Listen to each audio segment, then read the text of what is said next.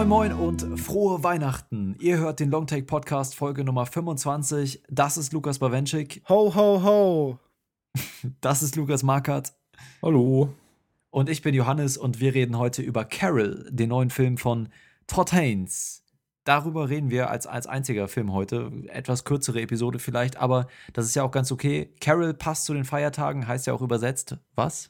Weihnachtslied. Es ist, glaub, beschreibt, glaube ich, ein Chorallied. Genau, kann auch ein Verb sein. Man kann auch, also kann auch ein Verb sein. So. Darüber reden wir gleich. Falls ihr uns in diesen festlichen Tagen etwas Unterstützung zukommen lassen möchtet. Wenn ihr uns followen wollt auf Twitter at longtake.de oder facebook.com slash longtakepodcast oder wenn ihr ganz, ganz frech sein möchtet, dann könnt ihr auch gerne auf iTunes auf unseren Podcast gehen und den mit fünf Sternen bewerten und eine kleine Rezension schreiben. Das wäre unbeschreiblich. Das wäre unbeschreiblich und wunderschön. Und, und wir wünschen euch eine frohe Weihnachten. Wir schenken euch diese Episode hier zu Weihnachten und ihr schenkt uns eure Liebe. Das ist äh, auch ein Thema, das in Carol thematisiert wird. Boah, was eine Überleitung. Ja, denn auch in Carol geht es um Geschenke. Carol, ich weiß, der eine oder andere hat schon sehnsüchtig auf diese Diskussion gewartet. Panda Vengetto. Panda Vengetto. wir, wir können unseren einzigen richtigen Fan, der sich auch als Fan zu erkennen gibt, ja auch mal beim Namen nennen, ihm genau, für seine hallo, Treue danken, hallo. ihn auf wir ein Podest ein stellen, ihm ja. eine, eine kleine goldene Krone aus Gold logischerweise zusammen machen und sie ihm auf den Kopf setzen. Du bist unser größter Fan und dafür danken wir dir. Ho, ho, ho. Ho, ho, ho. Eine frohe Weihnacht. Ja. Das war mein Weihnachtsmann. Übrigens, äh, unser größter Fan ist großer Fan von Lukas Markert. Habt ihr das gesehen? Ja.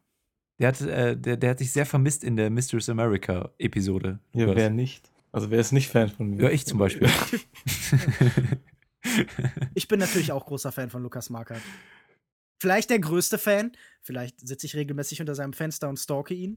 Durchwühle seinen Müll. Ja, du warst es gestern. du hast gedacht, es wäre ein Waschbär. In Wirklichkeit war es Lukas Bawenschik. Die essen Müll. Ah, Classic Long Take Moment.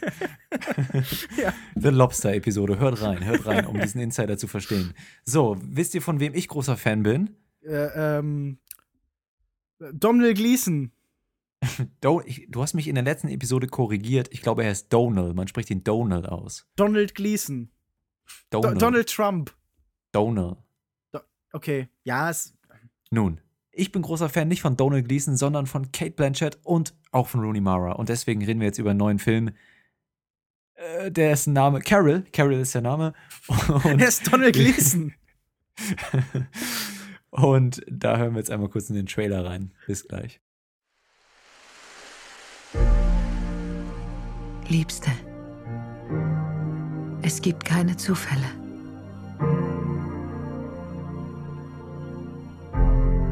Keine meiner Erklärungen würde dich zufriedenstellen.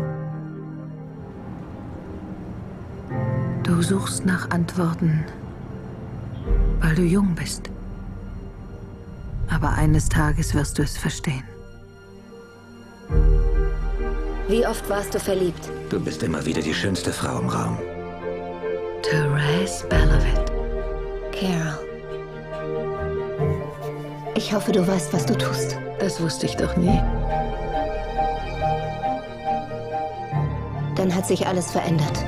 Sie ist immer noch meine Frau. Ich liebe sie. Da kann ich dir nicht helfen.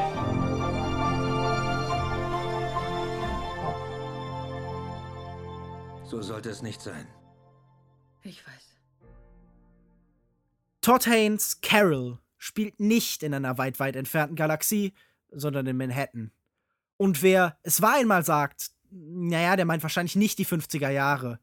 Doch auch die Welt des Films, basierend auf Patricia Highsmith Roman Salz und sein Preis, ist eine fremdartige Welt, irgendwo zwischen Puppenhaus, Traum und Gemälde. Im Buch vergleicht die junge Verkäuferin Therese Belvit ein Fenster in dem Kaufhaus, in dem sie ihr Geld verdient, mit einem Bild von Pete Mondrian. Die verbotene Liebe zwischen Therese und der titelgebenden High Society Dame Carol ist immerzu bedroht, eingesperrt und beengt. Es regieren Schubladen, in die alle Figuren gesteckt werden.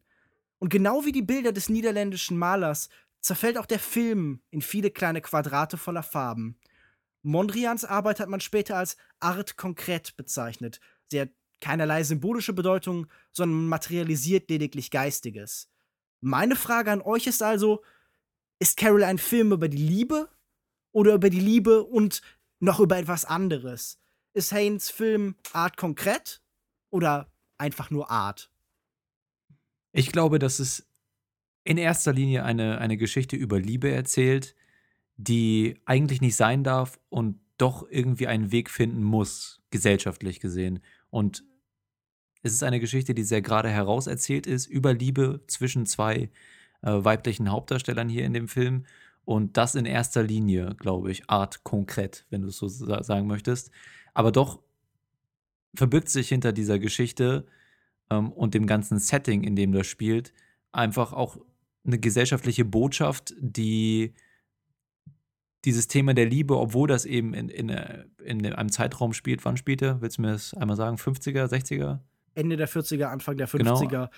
Im Film ist es, glaube ich, nicht so ganz klar definiert. In dem Zeitraum spielt, wo diese Liebe, die, wie sie hier stattfinden soll, nicht akzeptiert wird. Und ähm, genauso kann man es auf, kann, kann man diese Liebe, die nicht sein darf, gesellschaftlich, eben auch auf heutige Thematiken beziehen. Und da denke ich, dass der Film darüber hinausgeht und auch, auch eine Botschaft über die eigentliche Darstellung dieser Liebesbeziehung findet, denke ich. Aber ich denke schon, dass es insgesamt ähm, ein Film ist, der wie gesagt, alles sehr gerade heraus erzählt und bei dem vor allem sehr viel Handwerk wunderbar zusammenkommt. Also Kamera, Schauspiel, Set, Kostümdesign, alles arbeitet hier in wunderbarer Harmonie zusammen, um eben diese Liebesgeschichte zu erzählen und ist deswegen auch so wundervoll. Und ähm, ich glaube, dass das besonders auch ähm, interessant ist, weil der Film ja sehr krasse Produktionsprobleme hatte, ne? mit Finanzierung, Overbudget, Overtime äh, Produktionspausen und dass trotzdem ja. dieser Film so harmonisch zusammengekommen ist, spricht einfach für das Handwerk, was hier geleistet wird. Und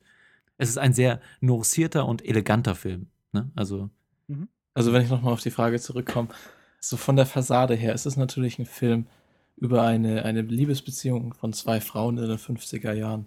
Aber dahinter steckt, wie du schon auch sagst, vor allem diese, diese Liebesbeziehung der beiden und was mir auch so gut gefallen hat, dass diese Beziehung halt hier sehr allgemeingültig ist. Also es ist mehr eine Beziehung zwischen zwei Menschen und nicht zwischen zwei Frauen. Und das ist ähnlich, wie es mir zum Beispiel auch schon bei Blue is the Warmest Color sehr gut gefallen hat. Ja. Und das ist auch ein Teil, der diese Liebesgeschichte wirklich so schön macht, wie sie ist. Wir können ja mal wirklich erstmal einfach auf diese Liebesgeschichte eingehen. Ich bin ja fest überzeugt davon, dass tatsächlich ein Liebesfilm immer damit steht und fällt, wie die Chemie zwischen den beiden, die sich eben verlieben, funktionieren so, funktioniert. Wir müssen ja das Gefühl haben als Zuschauer, dass wir, dass wir wirklich wollen, dass diese Liebe funktioniert. Wir, wir müssen spüren, dass da zwischen denen was ist. Da muss Chemie auf der Leinwand sein und eine Anziehungskraft. Wir müssen uns ja auch in diese Menschen hineinversetzen. Wir müssen in ihre Liebe investiert sein. Ist euch das bei dem Film hier so ergangen? Also lag euch an dieser Liebe was? Und ähm, habt ihr das Gefühl, diese, diese Liebe ist bedeutsamer geworden, weil sie unter schwierigen Verhältnissen eben entsteht? Oder ähm, ist sie dadurch nicht als Beziehung komplizierter geworden, sondern hat halt auch noch eine politische Dimension irgendwie bekommen? Also erstmal, um auf die erste Frage einzugehen, mich hat die Liebe sehr überzeugt, was natürlich an dem überzeugenden Schauspiel liegt, äh, was Rooney Mara und Kate Blanchett hier sehr nuanciert äh, rüberbringen. Aber gleichzeitig muss ich sagen, dass mich der Film in manchen Teilen durch diese ganze Zurückhaltung, die da stattfindet, ist natürlich äh, ein, ein, eine sehr langsam erzählte Geschichte und ich denke, das, das sollte man loben, wie, wie sich die, die Beziehung zwischen Kate Blanchett und Rooney Mara im Film annähert und sich immer weiterentwickelt. Das hat mir gut gefallen. Aber in manchen Momenten hat diese Zurückhaltung die der Film aufgrund seines Settings hat oder die Zurückhaltung, unter der Kate Blanchett und Rooney Mara so ein bisschen leiden und die sie überkommen müssen, daran gehindert, so ein bisschen mitzufühlen, glaube ich, weil sie eben selbst als Charaktere sich nur in ganz wenigen Momenten die, den emotionalen Ausbruch wirklich erlauben dürfen, ja, und häufig das eben überspielen müssen oder nur andeuten dürfen. Und das hat was sehr Elegantes, was ganz Feines, was sich in der Mimik und, und in der Gestik und in den Blicken und so breit macht, was sehr interessant ist. Aber dann in anderen Momenten hat es auch ähm, fühlt man sich so ein bisschen wie die Charaktere selbst, die nicht dahin kommen, ja, die sich ganz vorsichtig annähern müssen und, und einfach sehr lange brauchen, um, um an diesen Punkt zu kommen, wo sie dann ihre Liebe wirklich ausleben dürfen. Und das stellt einen als Zuschauer auch so ein bisschen ähm, die Geduld des Zuschauers auf die Probe, denke ich, in, dem einen oder anderen Moment. Und da hat es mich manchmal so ein bisschen, habe ich so die eine oder andere Länge gespürt vielleicht, aber die Chemie trägt's, also trägt den Film einfach für mich. Die Chemie war auf jeden Fall da, also die beiden interagieren wirklich klasse miteinander und ich habe ihnen auch die Beziehung wirklich vollstens abgenommen. Mein Problem war, dass ich irgendwie nicht so richtig investiert war darin. Also mich hat die, die ganze Beziehung zwischen den beiden nicht richtig erreicht. Ich fand auch vielleicht gerade deswegen irgendwie so die emotionale Fallhöhe nicht besonders hoch. Ich habe nicht mitgefühlt, wenn sie sich. Das, deswegen, also ich hätte mir wirklich gewünscht, dass mir das Ganze näher gegangen wäre, weil in allen anderen Bereichen kann man den Film ja quasi fast nur mit Superlativen beschreiben. Am, am Ende war ich dann halt irgendwie doch enttäuscht, dass es mich, mir nicht so viel gegeben hat. Mhm. Könntest du dieses Gefühl näher beschreiben? Weil meine These ist ja, diese ganze Filmwelt in seinen perfekten Golden Age-Bildern mit diesen sehr klassischen Kostümen, diesem Leinwand-Göttin-Wesen, das dann äh, Kate Blanchett ja tatsächlich mhm. wird, und diese mit ihrer eigenen Schüchternheit und ihrem eigenen Wachstum spielende äh, Rooney Mara, die und, und, dieses Zusammenspiel, das hat alles was sehr bühnenhaftes. Ähm, ja, nicht unbedingt, aber es hat halt auch was. Es ist ein Moment in der Zeit, der eingefroren wird. Ähm, dieses, dieses New York, in dem das Ganze spielt, bekommt, wie schon beschrieben, so einen traumhaften Charakter ja. und so eine Mischung aus Nostalgie und Melancholie, die so ein bisschen zusammenfließen. Und ich kann mir durchaus vorstellen, dass man sich diesen Film anschaut und das Gefühl hat, man, man, man sieht hier etwas sehr Statisches und Unbewegtes.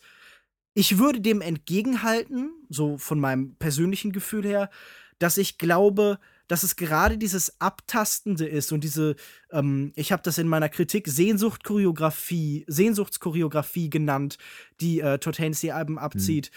Dass das gerade diese, diese Langsamkeit und diese Lähmung dem Film seine Kraft gibt, weil man wirklich jeden kleinen Schritt dieser wachsenden Beziehung wahrnimmt und jede neue Näherung und jede Berührung und das, was in diesem, mhm in dem Roman von, von Patricia Highsmith auch so sehr, sehr beiläufig geschildert wird, so kleine Gesten. Also sie beschreibt dann immer wieder Hände und, und Lippen und, und kleine Blicke, dass das in diesem Film wirklich perfekt umgesetzt ist.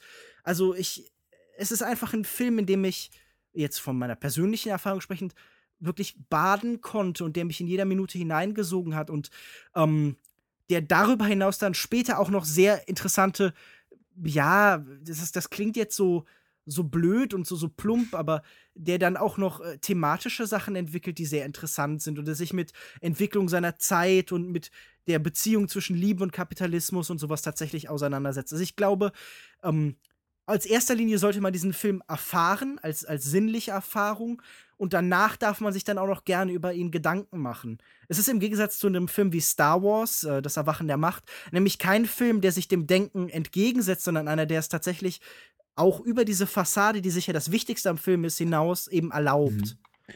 Ja, mir, wo du es gerade an, angesprochen hast, diese, der thematische Bezug zu dem Kapitalismus, der dann ja besonders durch die Entwicklung der beiden Frauen später, die, ja, die Liberalisierung der beiden Frauen, die so langsam in ihren Weg finden, äh, begleitet ja, wird. Ja, weniger Liberalisierung als Emanzipation. Halt ja, einfach. genau, ja, okay.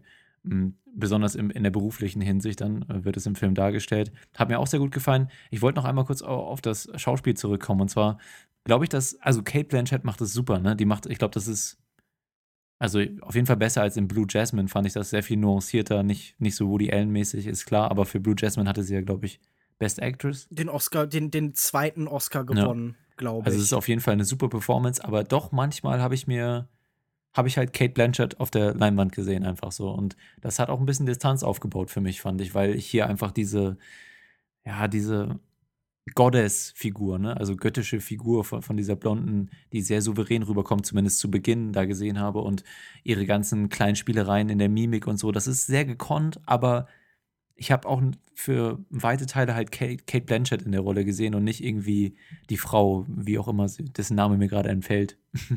Carol. Es ist im wahrsten Ja. Sinne des Wortes im Titel. Oh boy. Wie Oh boy. kannst du den Namen von Carol aus Carol Ich glaube, jegliche Sache, die ich jetzt noch sage, sind eigentlich. Nein, nein, das ist schon okay. Das möchte ich übrigens auch, dass du es nicht Ich habe hab rausschneidest. an den Nachnamen gedacht, deswegen. Ich habe irgendwie die ganze Zeit an den Nachnamen gedacht und der ist mir nicht eingefallen. Naja, ich weiß aber, wie der Husband heißt. Harch. Sehr gut. Danke. Da könntest du ja gleich auch auf diese Figur und einfach allgemein auf diese Struktur, die diese beiden Frauen eben trennen will, also die Verkörperung des Systems zu dieser Zeit so ein bisschen zu sprechen kommen. Wie fandet ihr die denn gelungen? Waren euch die zu plump, zu einseitig, zu überlebensgroß in dem, was sie gemacht haben? Also du hast äh, äh, Kyle Chandler als Hark Arid. Aired, Harch, Aired beschrieben. Und äh, dann gibt es aber halt auch noch die beiden äh, Verehrer, die eben äh, andererseits Threes eben nachstellen. Der, ihr, ihr Freund, der sie auch heiraten möchte. Und dann eben noch halt ihr quasi Arbeitskollege, der so tut, als würde er ihr gerne helfen wollen und sie im Beruf voranbringen, aber der sich davon eben auch nur halt eine Belohnung erhofft. Also der typische, so eine Nice Guy-Figur. Ich glaube, das, das hat der Film eigentlich ganz gut getroffen, weil einfach in diesen Figuren lag ja nichts Böses oder Böswilliges oder so, was man vielleicht in einem schlechteren Film mit verwascheneren Konturen oder so sieht, ja. Sondern es lag mehr so eine ähm, Selbstverständlichkeit für die Rolle der Frau da drin, die einfach sehr, sehr natürlich aus der, aus der heutigen Sicht ähm, sehr, sehr aus dem Rahmen fällt und einen irgendwie so ein bisschen entsetzt auch. Und das finde ich aber gut gelöst, weil auch gerade mit Kyle Chandler, er klar, hat jetzt nicht so viel Screentime, das Hauptaugen, Hauptaugenmerk liegt auf den beiden Frauen, aber äh, man merkt ja, dass er jetzt nicht pures Böse ist und e nur eben seine Frau dafür bestrafen möchte, dass sie, was sie mit seinem Leben macht oder so. Das spielt da natürlich auch mit rein, aufgrund dieser Selbstverständlichkeit des Frauenbilds in dem Charakter. Aber man merkt, dass da mehr dahinter steckt, dass er auch irgendwie ein Mensch ist. So. Und deswegen glaube ich, dass diese Keile, die dazwischen sie getrieben werden, eigentlich ein recht Ein Kyle Chandler wird zwischen sie getrieben. Warum Oh, ähm, dass Gott. sie, dass sie jetzt nicht irgendwie übertrieben oder so rüberkommen, sondern einfach ein wahrscheinlich recht akkurates Bild von dieser Selbstverständlichkeit ähm, darstellen ähm, und, und dem Entsetzen der damaligen Gesellschaft gegenüber der äh, gleichgeschlechtlichen Liebe und Mhm. gegenüber Affären und so Es ist, es ist ja wirklich so ein Unverständnis, es ist so eine Irritation und, und, und Ja. äh, ich meine, er hat ja über längere Zeit äh, bei Carol, die ja schon länger in Form von Abby Gerhardt, äh, hier gespielt von äh, Sarah Paulson, glaube ich, äh, feststellen müssen, dass seine Frau eben eine Geliebte hat. Und ich, ich, ich merke in seiner Performance und auch in den anderen Männerrollen immer vor allem so ein, so ein Unverständnis. Hm. Also äh, äh, es, es geht ja viel darum, dass denen gar nicht bewusst war, so richtig, dass das eine Option ist. Es gibt ja dieses Gespräch, das, glaube ich, Threes führt mit, ähm, mit, glaube ich, Richard, gespielt von, äh, von Jack Lacey, wo sie ihn irgendwie fragt, okay, könnte er sich denn eine Beziehung mit einem Mann vorstellen und er wirklich so, äh, er, er gar nicht versteht so richtig, was sie von ihm will. Mhm. Also eine, eine Idee dieses Films ist mir früher aufgefallen, nämlich hier ist ein Phänomen, das in seiner Zeit noch nicht richtig benannt wird, sondern äh, wenn es benannt wird, dann geht es darum, dass diese Leute halt irgendwie Therapie kriegen für irgendwie ihre Hysterie oder sowas. Zum Doktor gehen, ne? Genau, also es gibt ja, Ja. tatsächlich diese Sequenz, wo ein Doktor, äh, also ein, ein Nervenarzt, glaube ich, zu der Zeit noch dann ihr erklären soll, was denn irgendwie mit ihr kaputt ist. Also so ein Therapeut, so die, das Äquivalent zu den Predigern, die heute noch Leute umerziehen sollen.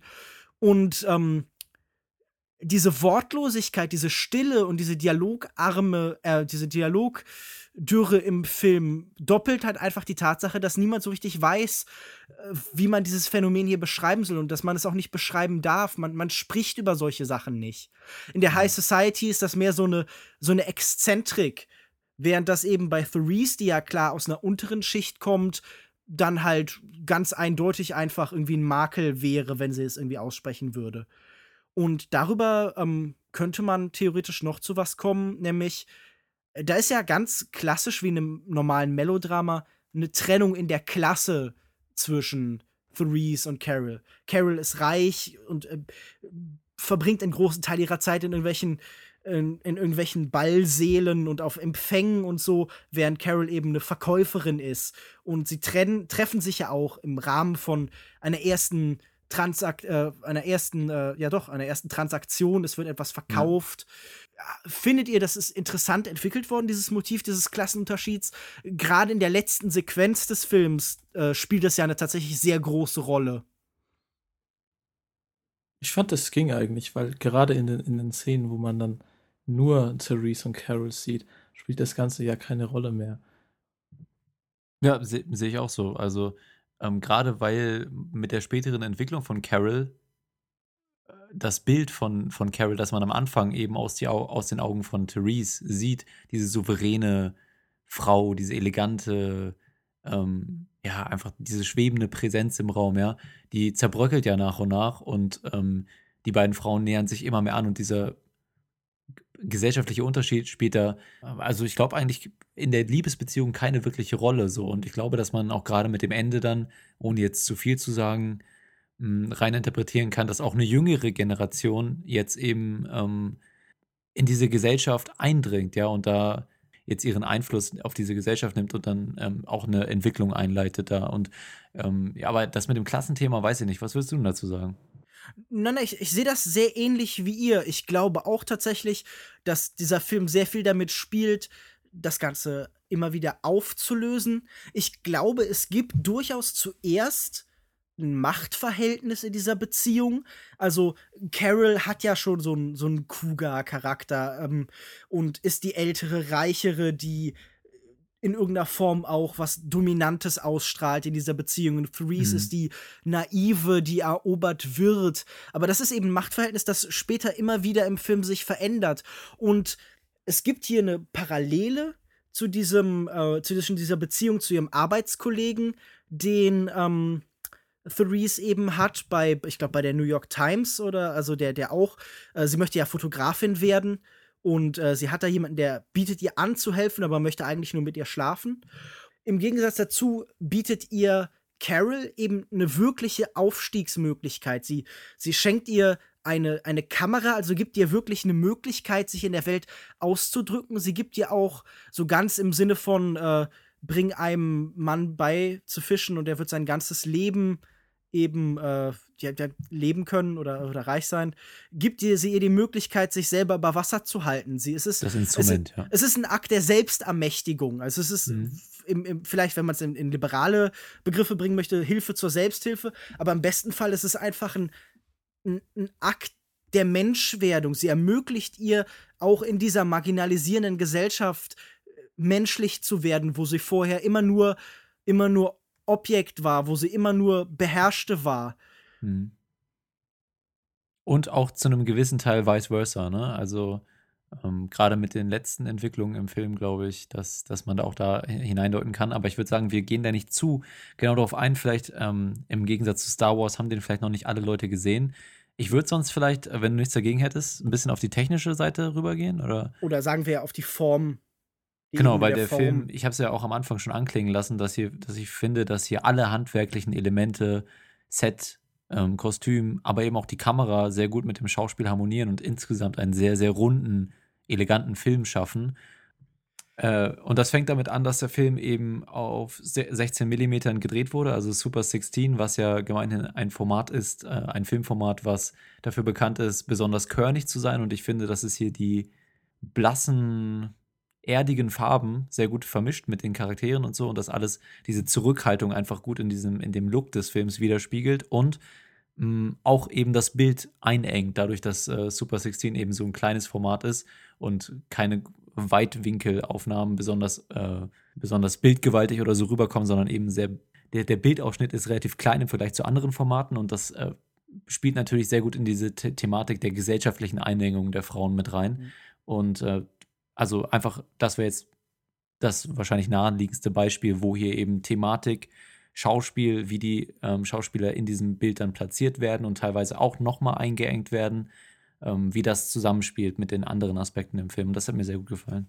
Ja, ich würde auch sagen, es gibt ja viele dieser Formentscheidungen, die halt auf diese Beengung anspielen, auf diese Überwachung, die da ja in irgendeiner Form stattfindet. Das ist ja die, die Zeit von McCarthy und, und, und wirklich so schon fast Hexenjagdartiger Suche nach irgendwie subversiven Kräfte, zu der Homosexuelle ja auch eindeutig gehörten. Und dazu zählt auch, dass immer wieder beengte Aufnahmen stattfinden in der Hinsicht, dass durch Scheiben gefilmt wird, viel durch Autoscheiben, durch Fensterscheiben.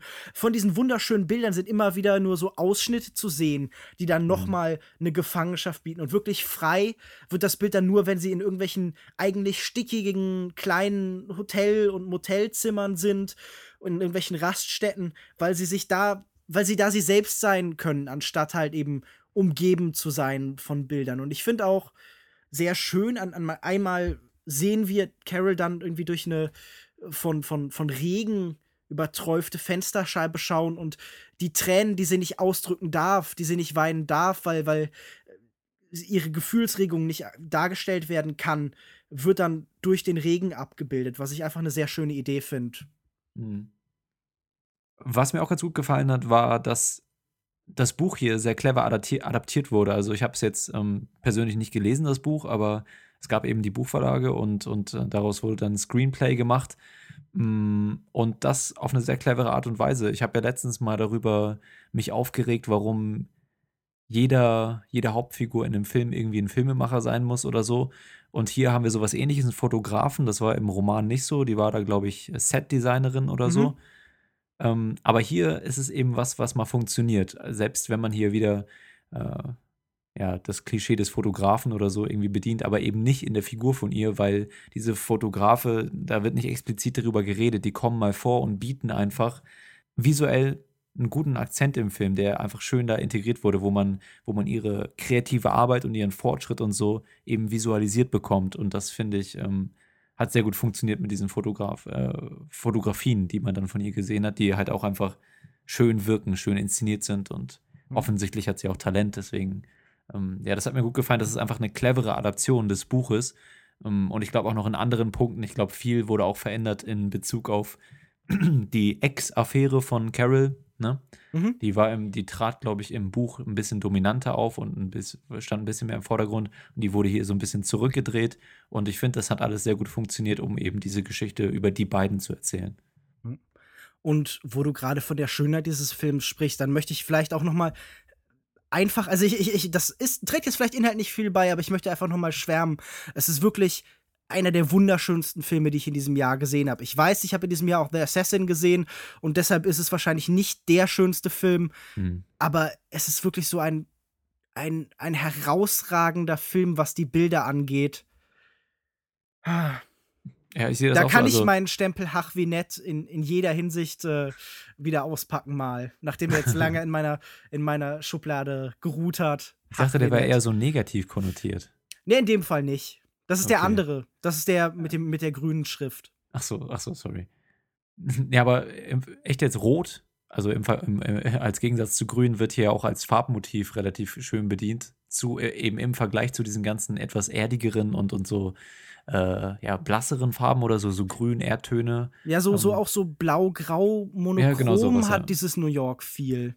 Genau, und da werden aber immer wieder diese Farbakzente auch, also nicht nur das Licht und die Kamera oder so äh, tragen zu dieser Ästhetik bei, sondern wirklich auch, wie ich am Anfang gesagt habe, viel von den, von dem Design tatsächlich, vom Setdesign und Kostümdesign. Also wäre für mich auch ein, wenn, wenn wir tatsächlich irgendwie Wert legen würden auf Oscars oder sowas, dann würde ich so Sachen sagen wie, äh, den Kostüm-Oscar sollte vielleicht dieser Film gewinnen. Ich fand den Soundtrack wirklich sehr, sehr schön. Philipp Äh, dieses, dieses, ja, dieses adaptierte Screenplay ist auch hervorragend. Also, ähm, Hollywood, vergebt doch Preise an, an jeden Scheiß. Sucht doch halt lieber mal sowas hier aus, wenn ihr nicht alles andere einfach Mad Max gebt. Also ehrlich gesagt glaube ich, dass, dass der schon auch nominiert sein wird und äh, bei den Oscars hundertprozentig äh, Darstellerpreise. Hauptdarsteller. Ja, ja. Also ich glaube Nebenrolle Rooney Mara, Hauptrolle Kate Blanchett. Rooney, also was natürlich albern ist, weil natürlich Genau, beide ja. Hauptfiguren Ja. ist, aber in Cannes hat ja tatsächlich Rooney Mara gewonnen. Ja, siehst du. Ehrlich gesagt muss ich ja sagen, ich hatte es am Anfang schon anklingen lassen, dass Rooney Mara mich hier ich weiß nicht, eher doch mehr überzeugt hat, buchstäblich mehr überzeugt, weil ich ihr, ähm, weil das mit, also nicht, das war nicht irgendwie was Handwerkliches oder so. Kate Blanchett hat das super gemacht, aber da spielte, da habe ich die ganze Zeit, okay, das ist Kate Blanchett, das ist Kate Blanchett, habe ich Ähm, mir gedacht. ich ich glaube, es geht auch darum, dass Rooney Mara einfach die größere Entwicklung hat. Es ist halt wirklich ihre Geschichte. Der Roman ist aus ihrer Perspektive, sie ist die wirkliche Hauptfigur, auch wenn der Film eben nicht und das Buch eben nicht äh, nach ihr benannt ist. ja, Ich habe tatsächlich im Buchladen schon äh, irgendwie Carol basierend auf, auf dem Film irgendwie gesehen und dachte mir so, Buchverleih, ich hasse euch fast so sehr wie den Filmverleih. Also ich sehe es auch so. Ich, mich hat mich, Rooney Mara hatte auch noch so, ja, einfach so eine, ein, den ein oder anderen Moment, den ich auch noch so ein bisschen mehr gefühlt habe als bei Kate Blanchett. Und mh, aber ich fand beide klasse. Also, aber für mich, wenn ich jetzt eine auswählen würde, dann würde ich auch tatsächlich sagen, dass Rooney Mara mir einen Ticken besser gefallen hat. Aber das ist ja differenzieren auf äh, unnötig Auf allerhöchstem Niveau, vor Ja. allen Dingen, ja. Ja. Ganz hervorragend. Niveau. Ja, sehr schön. Äh, Wir wollen den Film jetzt auch nicht totreden, oder? Nee. Nee. Genau, äh, Lukas, Margaret, hast du noch, die hat dir ja nicht so gefallen, ne? insgesamt habe ich das jetzt so rausgehört, ne? Äh, nee, war eigentlich gar nicht so. Also, wie ihr gerade gesagt habt, schauspielerisch fand ich den auch ganz große Ja. Klasse. Rooney Mara bin ich einfach nicht so der Fan von, muss ich sagen, aber hier war sie stark. Und Kate Blanchett sowieso. Also, ich denke, sie hat sehr gute Chancen auf den Oscar, der dann auch verdient wäre. Wobei mir Brie Larson noch ein bisschen besser gefallen hat dieses Jahr. Und Soundtrack, gerade angesprochen, fand ich auch wunderbar. Also dieses eine Theme, was immer wieder gespielt wird. Ja, nee, nur weil du gerade so meintest, dass äh, dich doch die, wahrscheinlich die Zähigkeit oder so vom Film so ein bisschen auf die Probe gestellt hat, wahrscheinlich, oder? Ja, ich fand, er hat sich durch äh, in der Mitte so ein bisschen gezogen schon. Und ähm, bin auch insgesamt einfach nicht so der Freund von so 50er-Jahres-Sachen und so mit Kostümen und so. Das ist alles nicht ganz so meins. Aber, und wie vorhin halt angesprochen, die, ich fand die Story insgesamt ein bisschen konventionell. Es ist halt im Endeffekt genau das, was man erwartet, wenn man sagt, es ist eine, eine lesbische Liebesbeziehung in den 50er Jahren. Genau das bekommt man. Und äh, also Aber vorhin hast du noch gelobt, dass es eigentlich, ja, ja, allgemeingültige gesagt, ja, natürlich die, ist, ne? die, die Liebesbeziehung zwischen den beiden. Aber wenn ich mir jetzt anschaue, wie sich andere Leute äh, verhalten, wie sich Harch verhält, wie äh, Kate Blanchett dann natürlich als, als krank abgestempelt wird. Und hm, das ist halt genau das, was ich bei so einem Film dann erwarte, was passiert, so wie ich mir das vorstelle, wie es damals war. Und aber dann, aber doch, aber ihre Reaktion doch zum Beispiel darauf ist doch etwas, was man noch nicht so häufig gesehen hat, oder? Wie dieser Charakter dann darauf reagiert. Die, besonders auch, ohne jetzt Sachen zu spoilern, aber da gibt es eine Szene bei, bei einem äh, außergerichtlichen Treffen zwischen ihr und ihrem Ehemann, die ich sehr, sehr stark fand, auch schauspielerisch. Das wird genau der Moment sein, den wir in den Oscar-Show-Reels noch hundertmal sehen. Ja, aber auch zu Recht, so würde ich sagen. Ist halt Aber einfach ich, stark. ich würde auch vor allem noch mal sagen zu dem, was du sagst. Ich glaube, dass das, was da passiert, nicht unendlich originell ist. Ich meine, es basiert ja auch auf einem Roman, den es schon gibt. Das ist ja klar. Aber es geht doch darum, wie es geht, um diese unfassbar zärtliche, behutsame, tastende Art und Weise, wie halt diese langsam heranwachsende Liebe eben geschildert wird. Dieses, dieses furchtbar Zärtliche, das da halt passiert. Und das, Mhm. das gibt's im Kino doch einfach so selten. W wann gibt's denn solche Liebesgeschichten? Was war denn die letzte Liebesgeschichte, die, die so kraftvoll ist, einfach wie diese? Blue is the warmest color. Beautiful, beautiful film. Ja, nee. Ich weiß, du machst es hier nicht so gern. Macht nichts. Mm, Star Wars. Star Wars. In Star Wars war doch gar keine Liebe. Die Liebesgeschichte zwischen, zwischen Finn und Die Liebesgeschichte zwischen BB-8 und- R2D2 und C3PO. Okay. Gut, unsere Diskussion hier entgleist mal wieder. Die Liebesgeschichte zwischen Kid, Fisto und Yaddle. Was ich jetzt hören möchte, ist die Liebesgeschichte zwischen euch und eurem Fazit. Lukas Bawenschek. Oh. Oder, oder wollen wir dich bis zuletzt aufbewahren? Wir bewahren dich bis zuletzt auf. Lukas Marker, du fängst an. Okay. Also wie, wie gerade gesagt, ich bin ein bisschen zwiegespalten bei dem Film. Auf der, auf der einen Seite fand ich ihn natürlich schauspielerisch richtig stark. Er schaut unglaublich gut aus. Diese, diese 16 mm Bilder wirken teilweise mehr wie so aneinandergereihte Fotografien. Und es ist wirklich ein Film. Ich würde sogar sagen, dass er besser ausschaut als der Assassin. Und ähm, ist einfach klasse. Auch dieses Feeling von den 50er Jahren wurde bestens eingefangen. Soundtrack ist klasse. Aber mit der Story hatte ich halt so ein bisschen meine Probleme. Ich konnte mich nicht ganz so drauf einlassen. Mich hat die Liebesgeschichte nicht ganz so berührt. Und deshalb gebe ich in Anführungsstrichen nur vier von fünf Sterne. Okay, das ist eigentlich doch noch ein relativ highs Rating. Auch, ähm, ja doch, ich glaube, ich lege noch einen halben Stern drauf. Ich gebe 4,5 von 5 möglichen Sternen, ähm, weil ich einfach sagen muss, dass es ein echt ein perfekter Film fast ist. Also ich würde sagen, dass wirklich vielleicht so fünf Minuten zu lang oder so. Da hätte man vielleicht noch so ein bisschen mehr Tempo reinbringen können in den einen oder anderen Moment, aber dann wäre es auch schon wieder irgendwann, wie Lukas Bawenschik wahrscheinlich argumentieren würde, kontraproduktiv hm, gegenüber dem, was da stattfindet zwischen den beiden Charakteren. Und deswegen muss ich sagen, alles andere hat mir super gefallen, alles wunderbar funktioniert. Es ist einfach ein wundervoller Film in jeglicher Hinsicht. Man kann auch gar nicht so viel, man kann den auch nicht tot diskutieren. Es ist einfach wundervoll, was hier handwerklich stattfindet und es ist eine einfache Liebesgeschichte, aber mit doch noch ein bisschen mehr ähm, Power dahinter, als man so zu, zunächst vermutet, wenn man es, wenn man schaut. Und deswegen hat mich sehr überzeugt. 4,5 von 5 möglichen Sternen. Und jetzt, last but not least, Lukas Bawenschik. Ich glaube wirklich, Carol ist die Art von Film, für die man eben Kino erfunden hat. Wo wir übergroß Menschen sehen, wo wir mit Menschen konfrontiert werden und mit Gesichtern und mit dem, was sie fühlen und dem, was sie spüren und dass wir das eben auch mit ihnen spüren und dass es uns eben entgegengeworfen wird. Es ist ein, ein, ein, in mancher Hinsicht ein klassischer Film, weil es wirklich Leinwandgrößen sind, die wir aus dem goldenen Zeitalter von Hollywood kennen. Aber mit denen wird so viel gemacht und es ist gleichzeitig ein so in sich ruhender und ein so lebendiger Film. Da fließt so viel zusammen. Und ich mache mir nicht viel aus Sternewertungen. Ich würde auch 4,5 von 5 Sternen geben. Ich habe Carol wirklich geliebt. Es ist ein wirklich wunderbarer Film. Einer der besten des Jahres. Und ähm, jeder, der ihn noch nicht gesehen hat, sollte ihn sehen.